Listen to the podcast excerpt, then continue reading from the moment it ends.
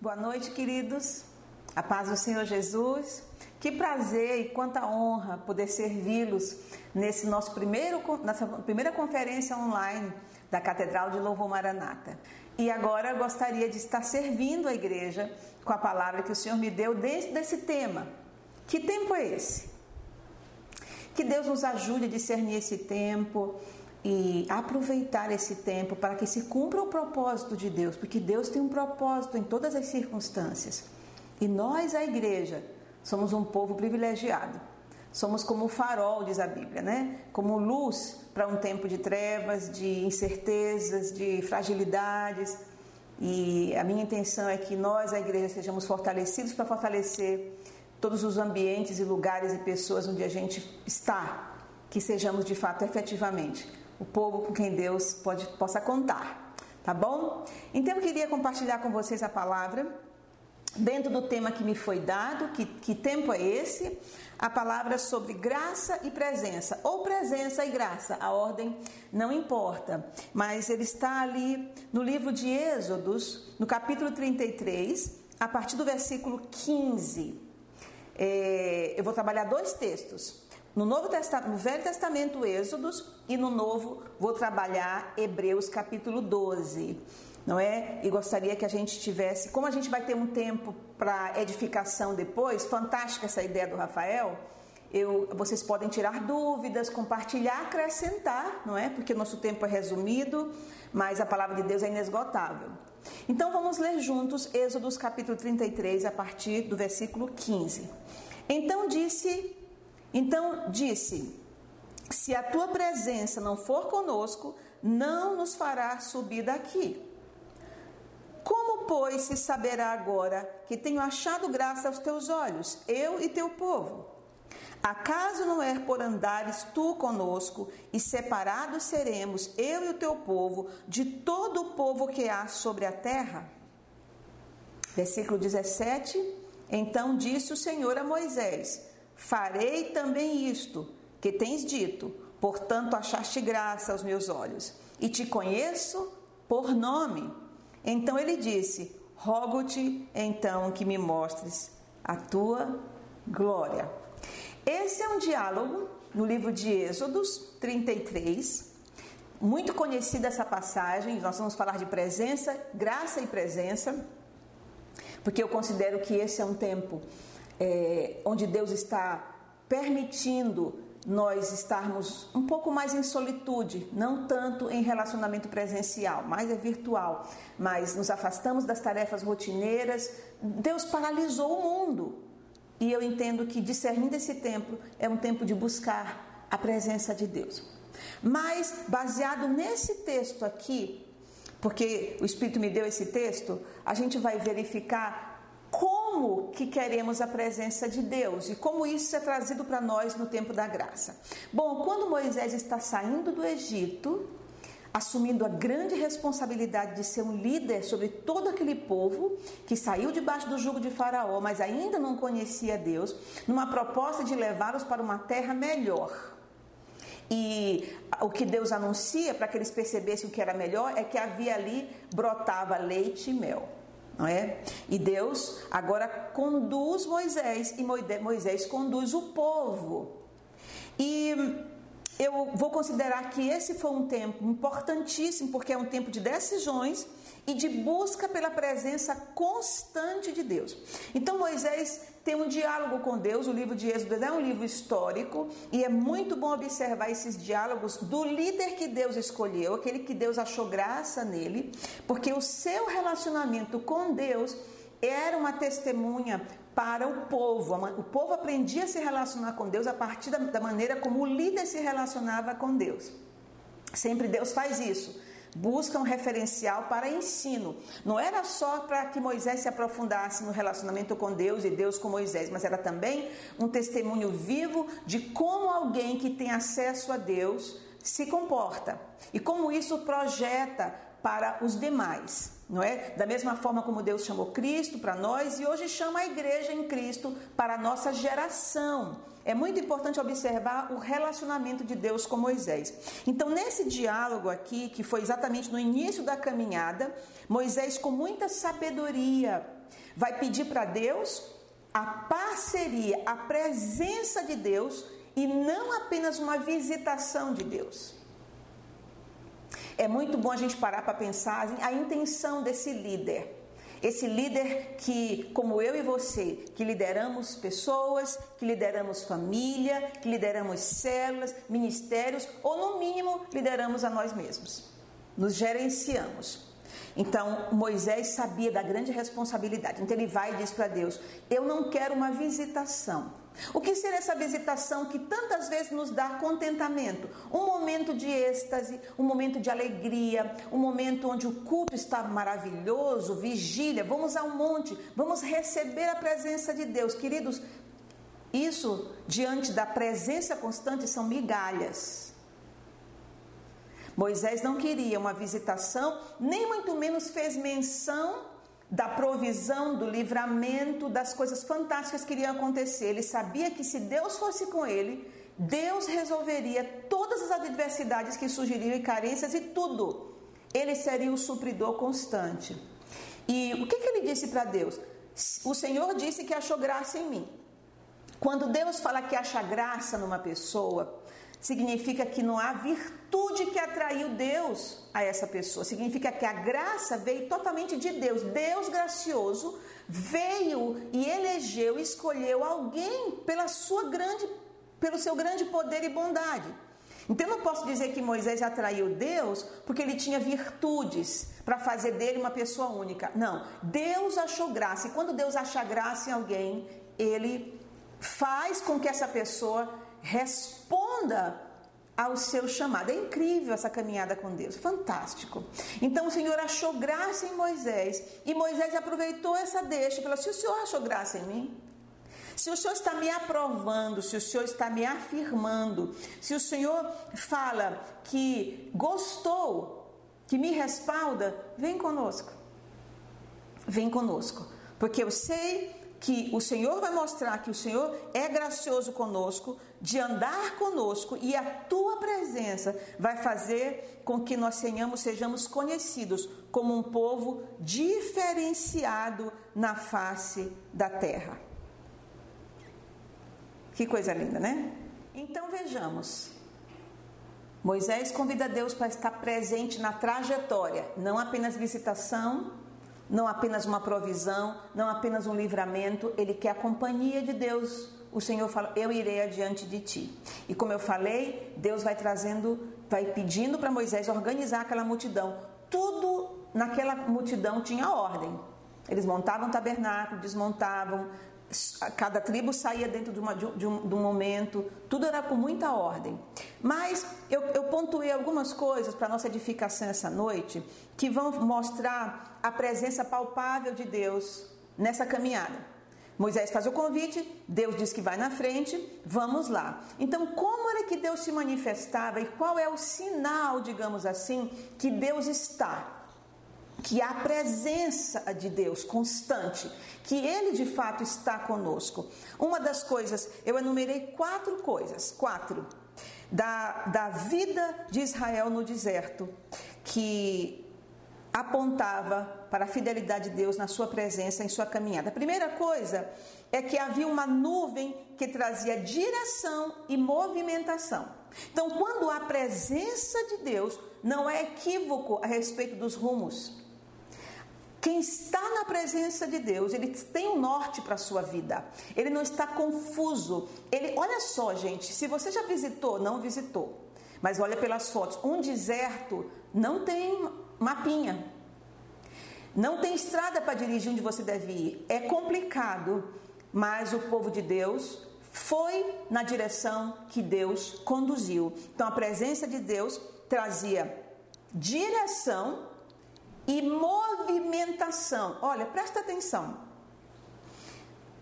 Fomos alcançados, fomos salvos. Fomos assim, vamos assimilar as primeiras doutrinas do evangelho. Começamos a crescer, presença de Deus. Presta atenção se você está, está estacionado na sua fé.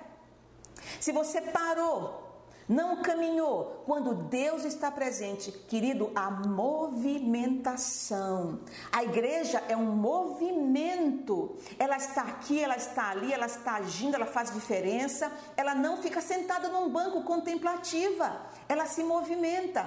Se você está visitando uma célula já faz um ano, dois anos e não tomou a decisão, tem alguma coisa errada na sua vida. Ou se você fez sua decisão, se batizou, não está crescendo no conhecimento do Senhor, não está ganhando alguém, não está discipulando alguém, está há 10 anos na igreja e não se movimentou para avançar dentro da proposta do Evangelho, cuidado, verifique como é que está a presença de Deus na sua vida, porque a presença de Deus nos leva para avançar, nos leva para frente, ela nos impulsiona. Deus estava ali direcionando os homens e as mulheres, as crianças, os idosos a avançar. A presença de Deus faz isso. Outra coisa que a presença de Deus faz é a provisão em tempos de adversidade. Veja bem, era um deserto. Eu sei que esses dias agora, esse tempo que nós estamos vivendo, esse tempo é difícil, vai passar. Nós discernimos isso como um deserto, que o mundo inteiro está passando e a igreja também. Mas no deserto, a presença de Deus vai suprir em nossas adversidades. Haverá consolo, haverá parceria, haverá encorajamento, haverá provisão de água, de alimento, cura para todos quantos o Senhor desejar curar. Haverá até crescimento nesse tempo. Porque estamos na presença de Deus. Ele é Deus de provisão. Não queime a sua cabecinha, não estresse o seu coração achando que você, mesmo sendo filho, filha de Deus, vai faltar. A presença de Deus vai trazer paz e provisão das maneiras mais, talvez, atípicas. Mas eu quero acalmar teu coração. A presença de Deus vem trazendo a benção de Deus. Outra coisa que Deus fazia pelo povo Israel e faz nos dias de hoje é que ele dá vitória sobre os seus inimigos, a presença de Deus. Às vezes nós estamos atrás de cultos de libertação, é, de livros que falem de batalha, achando que nós temos que ser expert. Busca a presença de Deus. A presença de Deus era tão forte na vida de um homem como Davi, que nunca fez um seminário de libertação, o negócio dele era cuidar de ovelhas, mas quando ele pegava um instrumento, o mal que oprimia o rei Saul ia embora. Porque Davi atraía a presença de Deus com seu coração, o seu, seu cântico, com a sua adoração. A presença de Deus abate os nossos adversários, abate a mentalidade negativa, abate o estresse, a ansiedade. Eu sei que não é fácil, mesmo sendo igreja ficar em paz nesses dias de incertezas. Toda vez que a gente perde o controle das coisas, surgem essas, essas inquietações. Mas a presença de Deus é poderosa para abater os meus inimigos, os teus inimigos, os inimigos de Deus que tentam tirar proveito desse tempo para nos roubar a paz, para nos roubar, para trazer incertezas, intranquilidades e até mesmo depressão o Senhor, busque a presença, porque a presença vai abater os teus adversários. Outra coisa fantástica é, que eu quero dar um pouco de ênfase nesse aqui é que a presença de Deus se manifestava para Moisés de uma maneira gloriosa. Moisés queria relacionamento, ele fala, vai na minha frente. Mas você percebe que ele encerra o diálogo lá pelo versículo 17 dizendo: Eu quero ver tua face. Eu quero ir além nesse relacionamento. Eu quero presença e eu quero intimidade. Revela a tua glória. Então, lá no livro, de, continuando no livro de Êxodo, capítulo 33, quando falamos de glória, nós vamos perceber que Moisés teve uma experiência incrível. É quando ele sobe no monte. Porque Deus chama para vir ao monte. Ele sobe no monte e o que acontece ali? Um cenário de filme de Hollywood. Raios, trovoadas, nuvem negra, a terra treme. Só Moisés pode subir ao monte. Ninguém mais ousa. Havia medo de tocar no monte. Lá em hebreu chama de monte palpável. era terrível. Havia medo ali. Moisés ia e voltava com o rosto resplandecendo. O que parecia assustador para os que não tinham intimidade, para ele refletia a própria glória do próprio Deus no seu rosto. O que é que eu quero falar com isso? Que a presença de Deus transforma o nosso semblante, mas também projeta a sua glória na vida do homem. Quem somos nós, pecadores, para projetar a glória de um Deus como o nosso Deus? A presença de Deus, ela é excepcional, desejável. Sabe, eu, é, eu quero te dizer uma coisa, meu irmão. Não se contente com visitações, nem apenas com a provisão, queira a presença constante. Porque ele tem intenções profundas e projeções que você nem imagina. O rosto de Moisés era transformado os outros tinham medo. E lá em Hebreus capítulo 12, sobre esse momento que eu considero importante da presença de Deus, que é quando se revela intimamente na face do adorador, que era Moisés. Lá em Hebreus capítulo 12 se refere a esse texto aqui, porque o livro de Hebreus é, foi escrito para os irmãos judeus que se converteram ao cristianismo, mas aos poucos estavam, voltando às práticas judaicas, desprezando assim o novo da graça. Então, o autor, de maneira muito bem escrita, vai revelando que Cristo é melhor, que Cristo é maior. E aí ele vai usando a figura, essa figura aqui, nesse caso ele fala de temor de Deus, mas eu estou aproveitando para aplicar sobre, sobre a questão da glória de Deus. E aí ele vai ler o, o próximo texto que eu quero ler para você, sobre presença e sobre glória nos dias de hoje, porque nós estamos no tempo da graça. E aí ele diz o seguinte, Hebreus 12, de 22 a 24: Mas chegaste ao Monte Sião, e à cidade do Deus vivo, a Jerusalém celestial, e aos muitos milhares de anjos a universal assembleia e igreja dos primogênitos que estão escritos nos céus, e a Deus, o juiz de todos, e aos espíritos dos justos aperfeiçoados, e a Jesus, o mediador de uma nova aliança, e ao sangue da aspersão que fala mais do que Abel, aleluia. O que ele está dizendo aqui, o autor de Hebreus? Que o monte palpável de Moisés, onde Moisés tinha seu rosto transformado em glória, nem se compara ao lugar onde a igreja hoje alcançou. Aleluia! Aleluia, que privilégio, queridos. Por isso é que é necessário despertar. Ei, não te contenta com um culto bonito, não. Com uma experiência que você teve em 1900 e bolinha. É necessário uma presença constante que te encha. Constantemente. Não está acontecendo nada no mundo exterior, dentro de ti há uma brasa acesa pela presença de Deus, porque Ele lutou e conquistou esse espaço em teu coração. Ele achou graça em ti através de Jesus Cristo. Você é agraciado, aceito, confirmado, iluminado, bendito, porque Jesus se fez maldito para que nós conquistássemos esse lugar. Nós estamos no Monte Sião presença, Shekinah, provisão, movimento, livramento, poder. Que privilégio, igreja! Esse é um tempo para a igreja repensar sua identidade, o seu lugar alcançado na cruz. Porque muitas vezes estamos envolvidos com tarefas, estamos lidando com as coisas de Deus de maneira ativista. Tudo fica muito automático. Deus, espera aí, igreja, para. Eu estou fazendo isso na minha vida. Eu estou revendo a minha adoração, a minha posição, o quanto há poder nesse nome. Sabe, queridos, não sabemos.